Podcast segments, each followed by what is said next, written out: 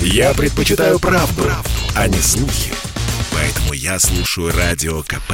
И тебе рекомендую.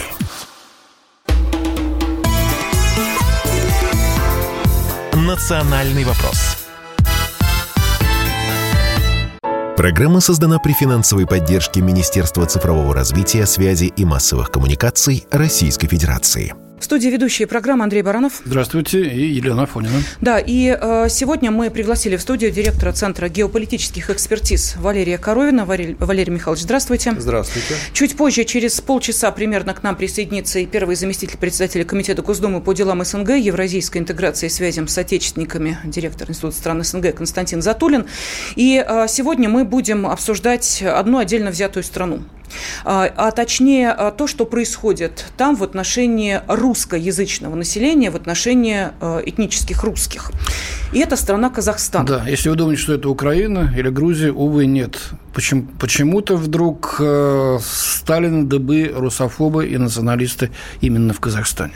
Да, и не нужно думать, что это единичный случай, по крайней мере, именно так э, пытаются нас убедить. Э, я напомню, что буквально на днях был э, визит в Казахстан э, премьер-министра нашей страны Михаила Мишустина, который э, сказал о том, что, вот я прям процитирую его, да, «Э, «хотел бы вас и все руководство Казахстана поблагодарить за внимательное отношение к русскому языку. Русский язык в Казахстане имеет статус официального, является ключевым инструментом межгосударственного и межнационального общения, способствует укреплению наших э, многоплановых связей.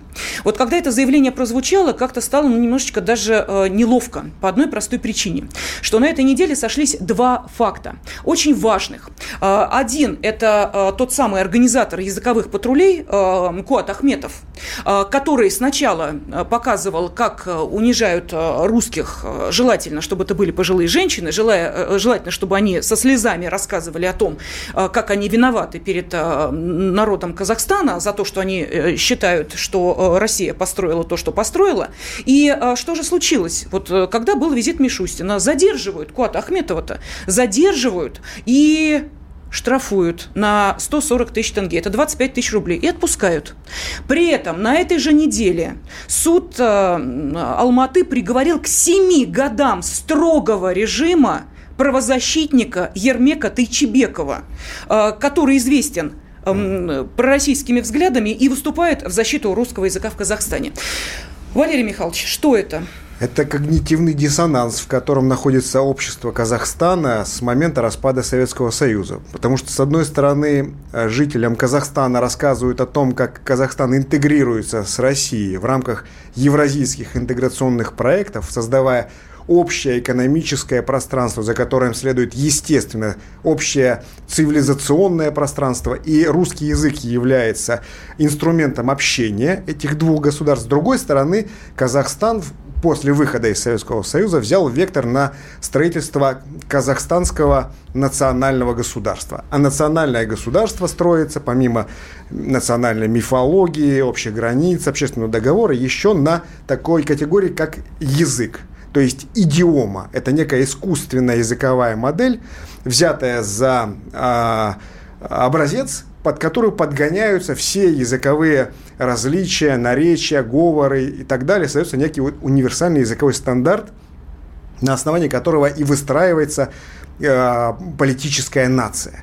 И вот в, этом состоянии такого шизофрении, по сути, находится казахстанское общество вот эти 30 лет. То есть мы строим казахстанское национальное государство, это первый тезис. Мы входим в национальные интеграционные евразийские структуры в, в рамках общего цивилизационного пространства с единым языком общения, это второй тезис. И, конечно, у общества э, казахстанского ну, как бы разрыв шаблона и Отсюда такие эксцессы, связанные, с одной стороны, с радикальной формой э, настаивания на казахстанской национальной идентичности, значит, унификационный подход к языку, идиома и подгонка всех под этот языковой стандарт, или, наоборот, другая крайность, радикальная встраивание в евразийское пространство, в интеграционные проекты в России, в том, вплоть до а, ну, включения в состав России, на чем настаивает Ермек Тайчебеков. Ну, Владимир я вот за 20 лет последних, ну, миллион раз, ну, не миллион, но много раз очень был в Казахстане, в разных, так сказать, и в столице, и в других городах,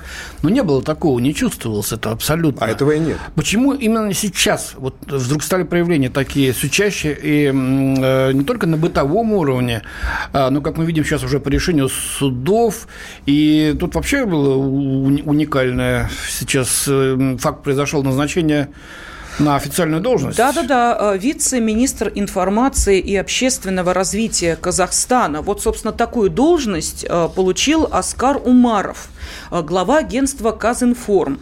Э, человек известный в Казахстане э, тем, что он и русофоб, и пантюркист, и, будучи журналистом в своих социальных сетях, он прямо заявлял, что с русскими проблемами языка и культуры езжайте в Россию, вы тут навязанная диаспора, про День Победы, то, что он писал, ну давайте я процитирую. Да, я зачитаю, да? Когда все будут напиваться водкой и праздновать непонятный День Победы, непонятный. Вы помяните молитвы наших несчастных дедов, не вернувшихся с чужой войны. Кого победили, что победили. Бывшая метрополия все еще пытается вести себя здесь на правах хозяина. Нам элементарно не дают провести деколонизацию сознания. Вот так, чужая война.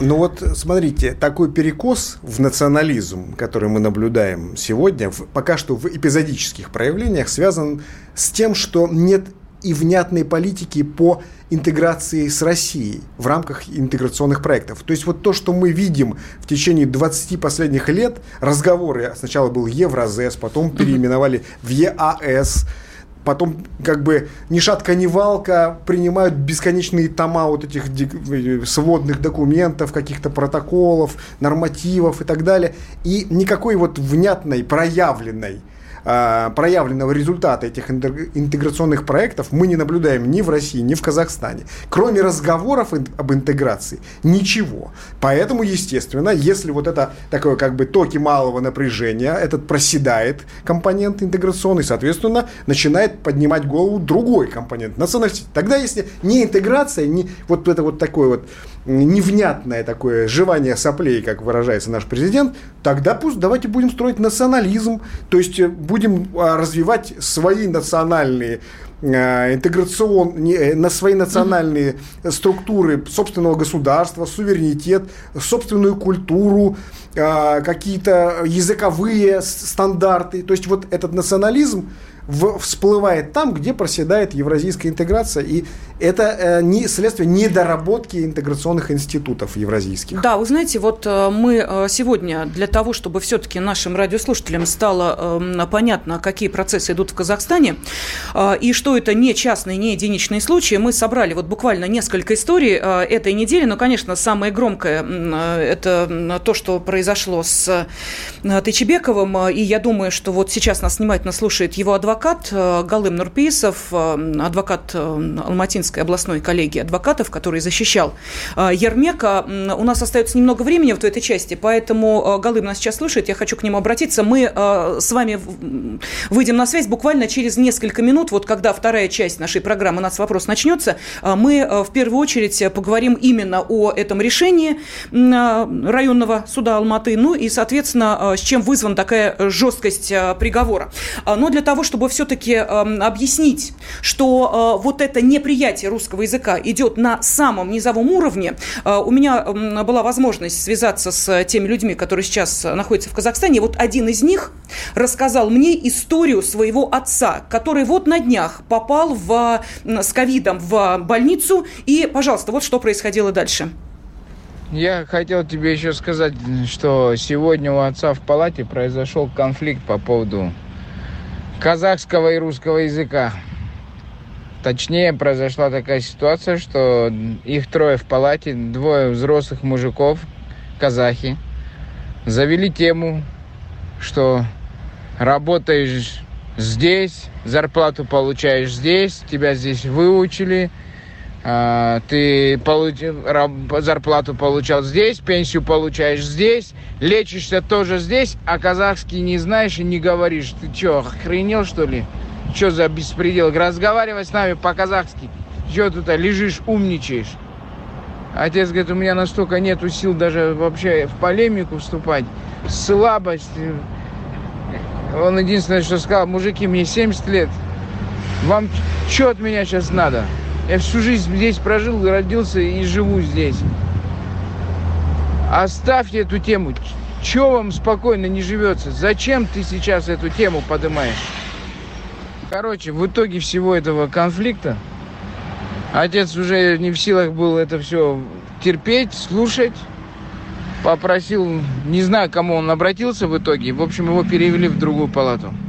Я думаю, этот блогер среди, среди населения слух-то пошел, понимаешь? Он сильный толчок дал, резонансный такой, чтобы те, кто хотят эту тему ну, двинуть с места, или как это сказать, кому-то она просто по душе приглянулась эта тема разговора. И они, видишь, в массах об этом говорят между собой, мусолится эта тема. Где не стесняются, она, они об этом говорят в открытую. Так что вот так что. Не очень хорошая тенденция. Ну вот, пожалуйста, это реальная история. Э, и э, тот самый блогер, о котором говорил вот сейчас мужчина, Куат Ахметов, еще раз напомню, он получил э, всего лишь штраф 25 тысяч рублей. А вот правозащитник и, кстати, Ермек... продолжил, продолжил после этого свои да, да, да. патрули языковые. Ермек Тайчебеков никого ни к чему не принуждал, но критиковал политику властей за ущемление русских, а также других нетитульных наций Казахстана. И получил 7 лет тюрьмы строгого режима. Вот с адвокатом Ермека мы поговорим буквально через пару минут минут. Чтобы не было мучительно больно за бесцельно прожитые годы, слушай «Комсомольскую правду». Я слушаю Радио КП и тебе рекомендую. «Национальный вопрос» студии ведущая программы Андрей Баранов. И Елена Афонина. С нами директор Центра геополитических экспертиз Валерий Коровин. А, и а, сейчас на связи с нашей студией адвокат Алматинской областной коллегии адвокатов а, Галым Нурпиисов. Галым, здравствуйте. Здравствуйте. Да, здравствуйте. Рад вас слышать. Э, мы тоже рады вас слышать, э, потому что, э, собственно, отправной точкой для нашего сегодняшнего разговора в рамках программы «Национальный вопрос» стали вот эти два, на наш взгляд, вопиющих факта, которые как-то в одной неделе соединились. Это ну, очень мягкое ну, скажем так, практически отсутствие какого-либо наказания в адрес Куата Ахметова, который принуждал извиняться на камеру, тем самым это акт насилия еще был над людьми, он отделался всего лишь штрафом. В это время Ермек, ваш подзащитный Ермек Тайчебеков, получает 7 Э, лет строгого режима. Вот можете объяснить, э, почему, собственно, если и тот, и другой, э, насколько я понимаю, обвиняется ну, в так называемом разжигании межнациональной розни и так далее, и так далее, а почему такое мягкое наказание в одной стороне и почему так жестко другая сторона? Ну, относительно, а, а, а, относительно вот первого, которого вы говорили, я его дело не знаю, сразу скажу. Я как адвокат, у меня адвокатская этика э, не допускает обсуждать дело, с которым я не сталкивался. Но я слышал, что было применено такое наказание в виде штрафа а в отношении Ермека 7 лет строгого режима. Для меня, в частности, адвоката, это приговор в отношении Ермека ну, как сказать, не то, что шоком было, я даже сам не ожидал. Надеюсь, полностью развалили дело, мы показали несостоятельность этого дела, доказательств здесь не было. Помимо этого, э, по моему адвокатному запросу еще сделали лингвистическую экспертизу в городе Москве, Московский государственный лингвистический институт. Эм, сейчас я фамилию не помню, э, провели это лингвистическое исследование, которое сказали, что там отсутствуют не просто элементы э, как, дискриминации, либо это стравливания населения, там вообще э, отсутствуют элементы конф, конфликта какого-либо в данном его интервью. Это просто его мнение, это просто его суждение, это оценочного характера э, личное мнение. Поэтому здесь за мнение судить нельзя, и поэтому я внутренне был убежден, что при такой подачи уголовного дела, как э, здесь рассматривает суде, оно не могло быть обвинительным. Но э, мне кажется, знаете, здесь из чего исходит? Мне кажется, э, в последнее время, если честно, я только свое мнение скажу, мне кажется, в последнее время стало модным ругать Россию, кто-то делает на этом определенные дивиденды. Поэтому, возможно, это и стало э, той отправной точкой, чтобы получить такой срок за убеждение и симпатии к, к России и к русскому миру. А, как а откуда такая мода вдруг сделалась? Почему? И какие дивиденды можно на этом сделать? Что изменилось-то? А, вот, знаете, э, меня очень иногда сильно задевает, когда вот говорят, а, вот, русский язык, русские люди, э, вот э, в странах Центральной Азии, там, в в ближнем зарубежье. Мы, я, например, когда говорю русский мир, это не просто русский язык или русский человек. Русский мир – это наши общие ценности. Э, например, вы встретите человека в Казахстане, встретите человека в Узбекистане, в Таджикистане, или даже на той же Украине, или в любой постсоветской стране, именно человек, который родился в СССР, он будет понимать, он будет говорить на одном языке, он будет ощущать э, мировосприятие у нас, у нас идентично. Это и называется русский мир. И сейчас э, ведь борьба идет против чего? Вот как раз против вот этого понимания, против единство, вот, потому что русский мир, он нас объединяет вот в этой части. Это не просто язык.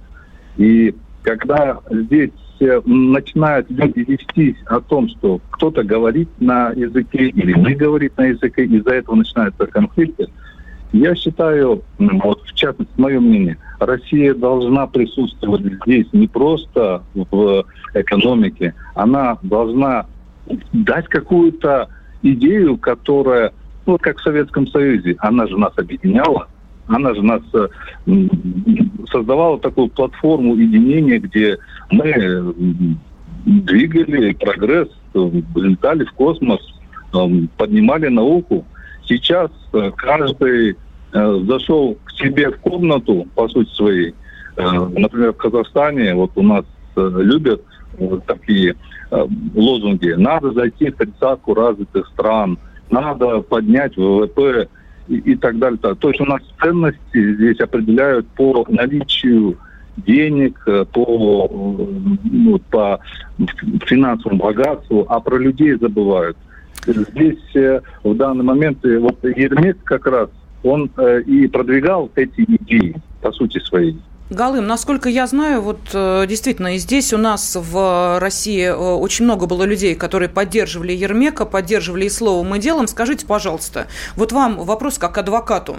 Э, эта поддержка России Ермеку помогла или навредила? Вот в нынешних обстоятельствах? В нынешних обстоятельствах во время судебного следствия когда эти мероприятия проходили в России, здесь, в Казахстане, ну, практически э, их э, не, не заметили, потому что некоторые российские сайты без включения VPN у нас не работают. Да, там слышали, вот, например, то, там мне ссылки сбрасывали, я видел, а поэтому Мирнику это передавал, э, я делал распечатки, передавал. В суде об этом я говорил, но казахстанские СМИ у нас практически не освещали то, что у вас проходило.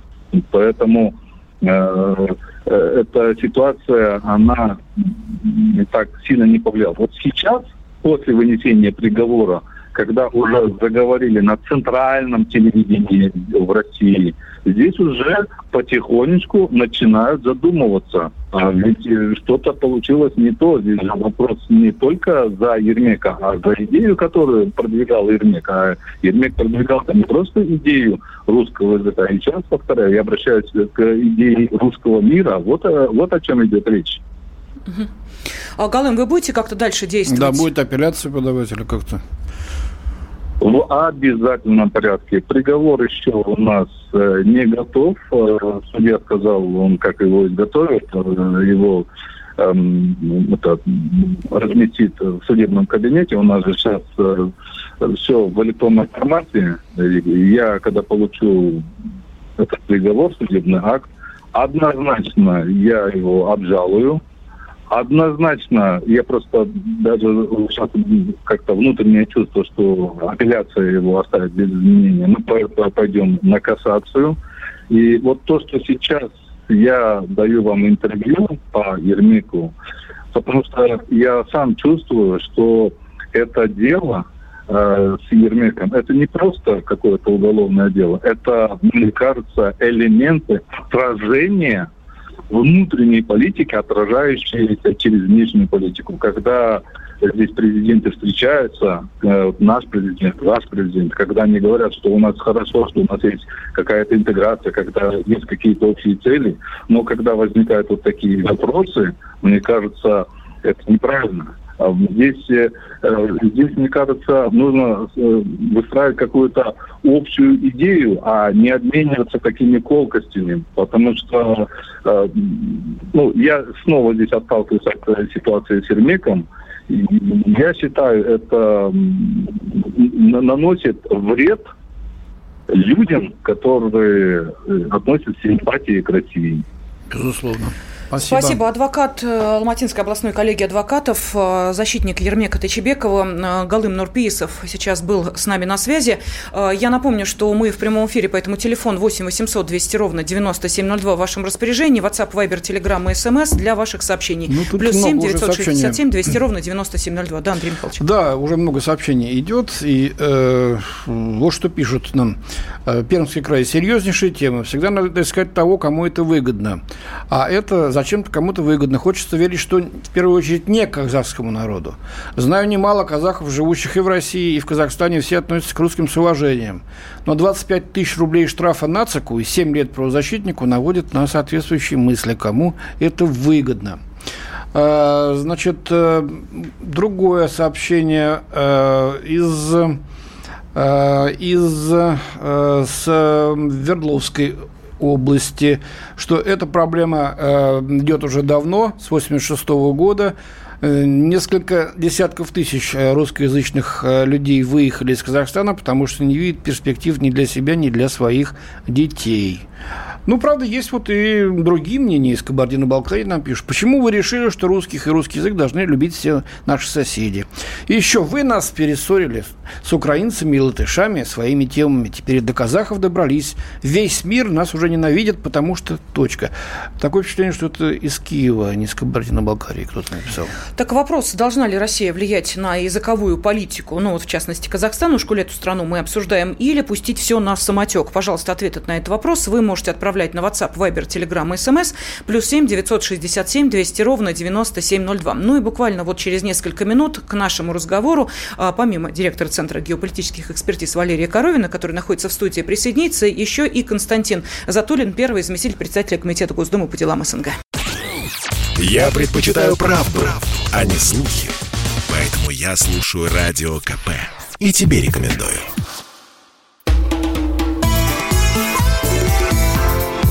«Национальный вопрос». В студии ведущая программы Андрей Баранов и Елена Фонина. С нами директор Центра геополитических экспертиз Валерий Коровин. Да, Валерий Михайлович, вот э, буквально несколько минут назад мы обсуждали с э, адвокатом Галымом Нурписовым, адвокатом э, Эрмека Тачебека, его защитником эту ситуацию. Вот можете прокомментировать то, что услышали? Ну, на мой взгляд, дело Ермека Тайчебекова, как бы это ни звучало высокопарно, это битва за цивилизационный выбор Казахстана. Потому что национальное государство Казахстан само по себе, как и другие национальные государства, созданные на постсоветском пространстве, не в состоянии обеспечить ни а, свою безопасность, ни свой суверенитет. И если из Казахстана вытесняется а, русский мир, русские, русское культурно-цивилизационное влияние, то есть Казахстан выпадает из русского евразийского цивилизационного пространства, значит, соответственно, он поглощается тут же западным цивилизационным пространством. То есть или э, западная цивилизация. Да. Или пантюркистским, да, как вариант. Отсюда ответ на вопрос, кому это выгодно. То есть, кому выгодно сворачивание российского присутствия или же выдергивание Казахстана из э, евразийских интеграционных проектов. А хочу напомнить, что если э, национальное государство на постсоветском пространстве остается без прикрытия, то есть не входит ни в пространство русского мира, евразийское пространство, ни э, по тем или иным причинам не э, попало под защиту Запада, то там появляется ИГИЛ, Аль-Каида, Талибан, другие исламистские проекты, которые наводят там свой порядок. Либо же сейчас появился другой активный игрок в регионе, это Турция, которая просто поглощает те фрагменты, которые выпали из-под влияния либо России, либо Запада. Отсюда вывод, что самостоятельно Казахстан в нынешнем мире больших блоков – не сможет обеспечить ни свою безопасность, ни свой суверенитет, о чем говорит Ермек Тайчебеков и за что ему дают 7 лет строгого режима. А, да, просто на этой неделе произошло два очень важных события. Суд района Алматы приговорил к 7 годам строгого режима правозащитника Ермека Тайчебекова, известного пророссийскими взглядами и выступлениями в защиту русского языка. А вот организатор так называемых языковых патрулей в Казахстане Куат Ахметов а, после поднявшегося международного резонанса был задержан полицией и оштрафован на 140 тысяч тенге, это 25 тысяч рублей. Вскоре после этого его отпустили, он продолжил а, публиковать в своем YouTube-канале а, ролики с тем, как русские извиняются за то, что говорят по-русски. Вот сейчас к нашему разговору присоединяется первый заместитель председателя Комитета Госдумы по делам СНГ, евразийской интеграции и связям с отечественниками, директор Института стран СНГ Константин Затулин. Константин Федорович, здравствуйте. Здравствуйте. Добрый день. Э, Константин Федорович, ну вот почему сейчас именно Казахстан вдруг так выстрелил э, с русофобской точки зрения? Вот, казалось бы, ну, откуда угодно было ожидать, но не оттуда. Что это? Это наши просчеты? Или, или, или, или так сказать, это веление времени, как некоторые нам пишут? Сами виноваты? Ваше мнение? Мы прямо, прямо по экзюпери. Мы в ответе за всех, кого приручили. Но те, кого мы приручили, не согласны с таким определением. И, наверное, правы, э, мы не должны во всех случаях э, брать на себя все возможные и невозможные вины. В конце концов, Казахстан с 91 года как минимум проводит самостоятельный курс во внутренней и внешней политике. В чем-то этот курс близок к нашим интересам, а в чем-то он неизбежно с ними расходится. Э, то, что именно в Казахстане так громко прозвучало, все связанное с патрулями, э, попытками э, унизить русское население, на самом деле не является чем-то совершенно новым для Казахстана. На самом деле это можно как раз принять на свой счет. Мы достаточно долго не обращали внимания на э, те тенденции, которые развиваются в Казахстане, развиваются с момента обретения им независимости. Для нас, мне кажется, должно было бы быть э, достаточным э, предупреждением тот факт, что последние годы иммиграция из Казахстана начинает расти.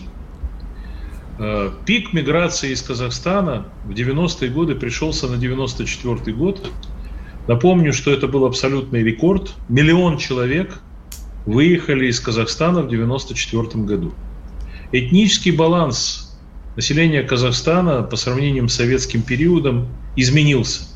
Если в советские времена, последние советские годы, ну, приблизительно равновеликими была казахское и не казахское население Казахстана, то есть прежде всего это, конечно, русские, но не только русские, немцы, украинцы, белорусы и так далее. То есть посланцы и э, выходцы из многонационального Советского Союза. А когда-то даже в период целины э, число казахов было меньше в Казахстане, чем э, всего остального населения. То теперь, очевидно, русские и все остальные составляют меньшинство в Казахстане. Это результат выезда, результат той политики внутренней, которая проводилась в Казахстане в самые благополучные с нашей точки зрения годы, то есть годы, когда во главе Казахстана находился, да, по сути, и продолжает находиться во многом Нурсултан Абишевич Назарбаев. Э, мы, э, как мне кажется, на официальном уровне, особенно в 90-е годы, были заинтересованы поддерживать все публичные заверения Казахстана, его руководства о верности э, союзу с Россией, о евразийском пути развития. Напомню, что это евразийство было введено в моду вновь как раз Нурсултаном Назарбаевым в 93-м, 94 году. Я тоже помню, я участвовал в круглых столах, которые проводились президентом Казахстана э, в Алма-Ате, тогда столица Казахстана. Он выступал с этими идеями с трибуны Московского государственного университета во время своего приезда. Вот, э, мне кажется, глубокого анализа этой евразийской идеи Назарбаева, не путать ее с евразийскими идеями евразийцев, там, Трубецкого или, допустим, евразийскими теориями Гумилева, которые как бы лакируют по названию евразийства Казахстана. Вот э, глубоко тогда не разбирались в том, что речь, в общем, идет о том, чтобы обеспечить независимое развитие Казахстана при минимальном вмешательстве в этот процесс со стороны Российской Федерации. Назарбаев осторожный политик, не чита многим другим своим коллегам в Центральной или Средней Азии. Он э, все время пробовал ногой воду. Периодически в период разного рода обострений, которые случались у него во внутренней политике в 90-е годы, да и потом он выкатывал на обсуждение идею, например, государственности русского языка в Казахстане. А затем также спокойно, не, не встречая большой заинтересованности со стороны официальных кругов России эта идея уходила э, в тень. И она не была реализована на самом деле. На сегодняшний день русский язык не является государственным в Казахстане. Ну, записано, э, что он является официальным. Но э, хочу заметить, что, как говорят в Одессе, между государственным языком и любым другим статусом другого языка, как говорят, две большие разницы. Вы как ни называете, э, все равно государственный язык это государственный язык, и он в силу этого пропагандируется и поддерживается всеми возможностями этого государства. Константин в том числе Федорович. языковой политики, образовательной политики и так далее. А, есть... Вот то, что сейчас произошло, я заканчиваю. Угу. То, что сейчас произошло, это просто всплеск. Почему именно сейчас произошло? Ну, я уже высказывал такую точку зрения. Мне кажется, что это в связи с тем, что выходят на авансцену новые поколения, они не так осторожны, как Назарбаев. И, наконец, э, мне кажется, возникло впечатление от того, что Россия подвергнута санкциям, от того, что наш флаг э, запрещен на Олимпиадах, что Россия, вообще говоря, это, ну, ее можно трогать, ее можно пинать, ее можно критиковать. Она вот на самом деле э, это для тех людей, которые не понимают значения России для Казахстана, важности взаимоотношений между Россией и Казахстаном. Э, совершенно не обязательно это инициатива властей Казахстана, но, по крайней мере, часть политической элиты Казахстана совершенно точно в этом купается. И то, что у многих на уме, у таких дураков и отъявленных националистов на языке, в частности у того, который вот подвергся недавно. Константин Федорович, ну, прошу прощения, нас просто... штраф. Да, дело в том, что э, если бы только у них, э, поскольку сейчас вот мы об этом говорили, вице-министром информации и общественного развития Казахстана становится Оскар Умаров, да. Человек, э, ну, мягко говоря, э, известный своими жесткими высказываниями, в частности, и э, по нашей общей истории, по поводу Дня Победы, мы уже цитировали его. Я думаю, что смысл есть еще раз цитировать? Наверное, нет. Нет, но ему поддакивают и военные казахские. Вот смотрите, глава Президиума Совета генералов Казахстана генерал-майор Махмуд Телегузов. Я не знаю, сколько ему лет. Он говорит, да, надо разобраться с каждым, кто воевал в этом вот националистическом... Ему под 70, Андрей Михайлович. Значит, он из Советского Союза конечно, родом. Конечно, Кто воевал э, в формированном фашистами легионе азиатском, да? Надо разобраться по каждому солдату, почему они попали в этот предательский легион. То ли были обижены на что-то, то ли в бессознательном состоянии оказались в плену, а дальше боролись за то, чтобы выжить. Я вот со своим сыном э, поругался. Он говорит, папа, они предатели. Но предатели ли они? Так говорит 70-летний генерал. Это что ж такое? Вот он обиделся и пошел воевать против собственной страны. Ну, давайте ну, мы это... Я просто и хочу подчеркнуть, что на самом деле ничего нет странного, удивительного в том, что вообще это происходит, потому что это на самом деле происходило все это время. Константин это давайте мы сейчас прервемся на рекламу буквально на полторы минуточки, потом продолжим наш разговор. Да, потому что здесь очень важный вопрос, и мы хотим обсудить в том числе с вами и э, законопроект о запрете въезда в Россию иностранцам, провоцирующим ненависть и вражду э, людей по национальному расовому признаку, и э, продолжим через несколько минут. Бесконечно можно слушать три вещи. Похвалу начальства, шум дождя и радио КП. Я слушаю радио КП и тебе рекомендую. «Национальный вопрос» студии ведущий Андрей Баранов. Елена Афонина. С нами директор Центра геополитических экспертиз Валерий Коровин. И на связи с нашей студией первый заместитель председателя Комитета Госдумы по делам СНГ, евразийской интеграции и связям с соотечественниками, директор Института стран СНГ Константин Затулин. Константин Федорович, вот такой вопрос. В Госдуму внесен законопроект о запрете въезда в Россию иностранцам, провоцирующим ненависть, вражду, унижающим людей по национальному, расовому, религиозному и языковому признакам. Да? Основанием для отказа во въезде станет оскорбление памяти защитников Отечества, человечества, вот о чем мы сейчас говорили, унижение чести и достоинства ветеранов Великой Отечественной войны, осквернение символов воинской славы России и так далее. Скажите, пожалуйста, вот этот закон реально остановит кого-то? Ну, э, побояться, так по-простому говорить, по-народному, люди делают то, что они делают сейчас, зная, что э, после этого в Россию они въехать не смогут.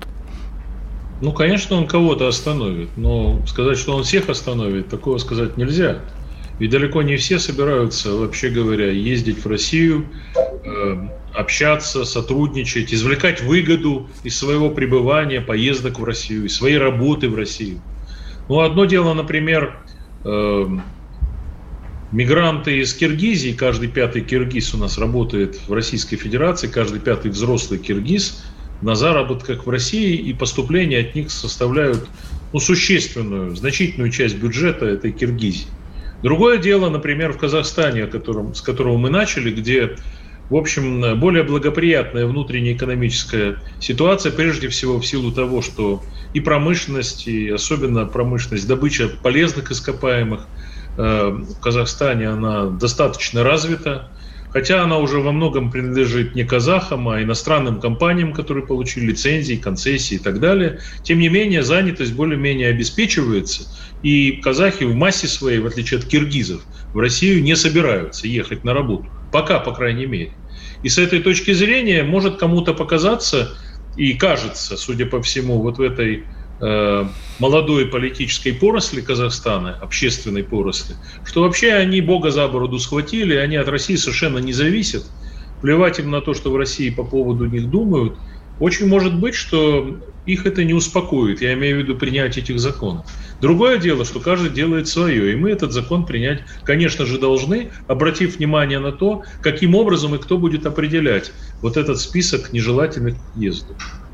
И э, финальный вопрос. Вот э, я, э, когда общалась с э, теми, кто живет в Казахстане, русскими, они э, всячески умоляли меня ни в коем случае не называть их имен, не называть их фамилии, вообще кем, где они работают. Но э, как бы смысл нашего общения был следующий. Пожалуйста, подготовьте почву для того, чтобы мы смогли из Казахстана уехать.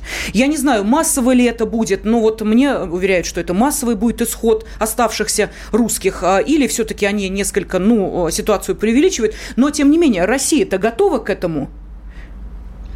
Я не могу такого сказать, что мы готовы к массовому исходу. Э, у нас, конечно, действуют программы добровольного переселения соотечественников в Россию. Сам президент предложил такую программу в 2006 году. На мой взгляд, она не отвечает э, полноценно теме репатриации. Я лично, кроме того закона, который вы сейчас цитировали, я под занавес работы Государственной Думы внес законопроект о репатриации в Россию, который, вообще-то говоря, является ну, приглашением, возможностью, если он будет принят, э, для людей воспользоваться репатриацией. Вообще сама тема репатриации, в отличие от ФРГ, например, или Израиля, у нас э, никоим образом не прописано в нашем законодательстве. Надо бы это давно сделать. И я, собственно говоря, предпринимаю такую попытку. Я не могу утверждать, что закон будет принят в таком виде, в котором я его внес, но мы будем за это бороться, если, конечно, нам суждено продолжить работу в Государственной Думе. Но если не мы, то значит те, кто придут нам на смену в результате выборов в сентябре этого года. Что касается э, э, вот Казахстана, то ситуация там действительно ухудшается, судя по э, всем вот этим эпизодам, которые сейчас стали общим достоянием. Я хочу лишний раз подчеркнуть, что это всходы той политики, которая в самые благополучные для российско-казахских отношений времена велась исподоволь внутри Казахстана, которая поощрялась, которая без, ну, может быть, крайности каких-то ну, приводилось действие. Переименовывались названия городов и улиц. Э, топонимика стала жертвой русская. Ну, вы знаете, что давным-давно нет никакого города Гурьева, а есть город Атрау, например. И так далее, и так далее. Вплоть до того, что я в свое время предлагал в 90-е годы переименовать гурьевскую кашу в отравленную кашу, раз она из Атрау теперь. Значит, э, перевод э, казахского языка с кириллицы на латиницу. Конечно, казахи вправе решать судьбу своего языка, но мы не можем не понимать, что это оказывает впечатление на живущих там в Казахстане русских и так далее, и так далее. Политика в области национальных кадров и всего остального. Казахстан балансирует в этом вопросе. Он по-прежнему э, приглядывается к тому, какая будет реакция в России, и мы должны, конечно, эту реакцию продемонстрировать. Вот речь правильно. идет не, о, взрыве, не о разрыве отношений, а речь идет о предупреждении, потому что предупрежден, как известно, значит спасен.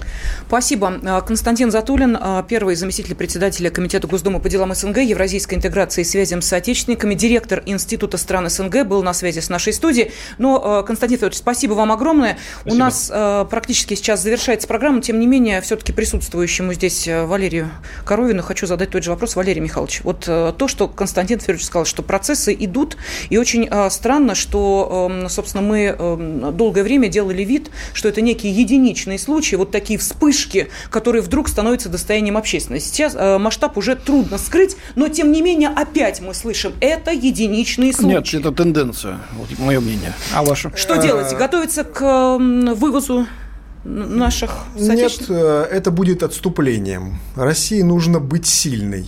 Вот все, что мы наблюдаем на постсоветском пространстве, начиная от Украины и Белоруссии, заканчивая Казахстаном, и даже не заканчивая, а продолжая, есть следствие слабого присутствие России на том цивилизационном пространстве, которое она э, выстроила и сформировала в своем культурно-цивилизационном формате. Вот мы говорили здесь э, по телефону, включался человек, который рассказывал, как его отца понукали тем, что он получает зарплату в Казахстане, а разговаривает с ними на русском. Вот и его отцу надо было ответить им, что Казахстан в нынешнем виде построен русскими, как государство. Вот оно существует в этих на, на, национальных границах. С этой инфраструктурой, промышленностью, экономикой, социальной политикой, культурой и наукой именно благодаря русским, которые приезжали туда десятилетиями и созидали это Валерий государство. Михайлович, а можно Поэтому посмотреть на шаг вперед? А дальше еще что будет? на каком языке говорить, это большой вопрос. А дальше что будет? Вот вы думаете, что те, а, вот, вот о ком говорил Константин Федорович, вот эта молодая поросль, они скажут, ну, кон... нет, ну, если так, то, конечно, вы же построили Казахстан. Извините, мы погорячились. Но не будет Дальше, же этого. за заявлениями. Вот смотрите, сейчас нет даже декларации о намерении со стороны российской стороны.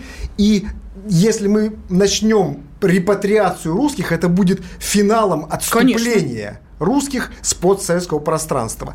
А надо на, на мой взгляд, конечно, если есть силы, есть, если есть воля, решимость нынешнего руководства России или следующего руководства России, нужно остановить наступление и начать контрнаступление. Геополитическое, цивилизационное. Нужно усиливать русское присутствие на постсоветском пространстве. Это то, с чем, о чем мы с Константином Федоровичем, кстати, спорим В чем много оно лет, должно выражаться? В чем оно должно выражаться? Потому что вот э, мне приводят пример. Когда э, мы закрываем глаза на то, что фильм о якобы Голодоморе, который был в Казахстане, он строен русскими, снимают здесь, в да. России, на секундочку, да. украинский режиссер, да. мы делаем вид, что ну а какое мы к этому ну, отношение имеем? Никакого. Вот не надо делать такого вида. Начинать нужно с культуры культурного присутствия, восстановление культурного влияния и языковое присутствие является неотъемлемой э, частью, составляющей этой культурного цивилизационного присутствия России на постсоветском пространстве. И связывать это надо с экономикой. Раз для Казахстана главным является э, э, экономическая составляющая, вот правильно совершенно Константин Федорович говорит, что для Назарбаева под интеграцией понималась реализация экономических интересов Казахстана за счет России. А в первую очередь э, транспортировка казахских, казахстанских углеводородов через территорию России в Европу без пошлин и дополнительного налогообложения, без заградительных таможенных барьеров. Угу. Вот что и только это понимал Назарбаев все эти годы, как мы сейчас видим под евразийской интеграцией. И если мы увяжем эти два вопроса, цивилизационная интеграция, сохранение ее развития на одной чаше весов и экономическое, как продолжение этого цивилизационного присутствия на другой, а не будем разделять их, на, на, на чем натребовал, настаивал Назарбаев все эти годы. Когда мы говорили, что евразийская интеграция – это сближение культурное, он говорит, нет, Евразийская экономическая, он подчеркивал всегда, интеграция, Евразийский экономический союз, а экономика для Казахстана – это только углеводороды, идущие в Европу, только по территории России и желательно без пошлин и заградительных барьеров, потому что тогда становится невыгодно, неконкурентоспособно. Нам нужно обратно соединить эти два компонента. Культурно-цивилизационная интеграция – равно связано жестко, неотъемлемо с экономической. Экономика только вместе с культурой, вместе с языком, вместе с русским присутствием и вместе с нашим цивилизационным ну, что, что ты мне поспоришь, да? Да, ну, у нас есть пример Беларуси, где почему-то интеграция – это исключительно дешевый газ. Ну, ладно, это другая и тема, не будем нефть, да, обсуждать. На белорусский НПЗ. Э, да, э, мы благодарим директора Центра геополитических экспертиз Валерия Коровина. В студии были ведущие программы Андрей Баранов. И Елена Фонина. Да, и что-то нам подсказывает, что к этой теме мы будем возвращаться не единожды в рамках программы «Национальный вопрос». «Национальный вопрос». Программа создана при финансовой поддержке Министерства цифрового развития, связи и массовых коммуникаций Российской Федерации.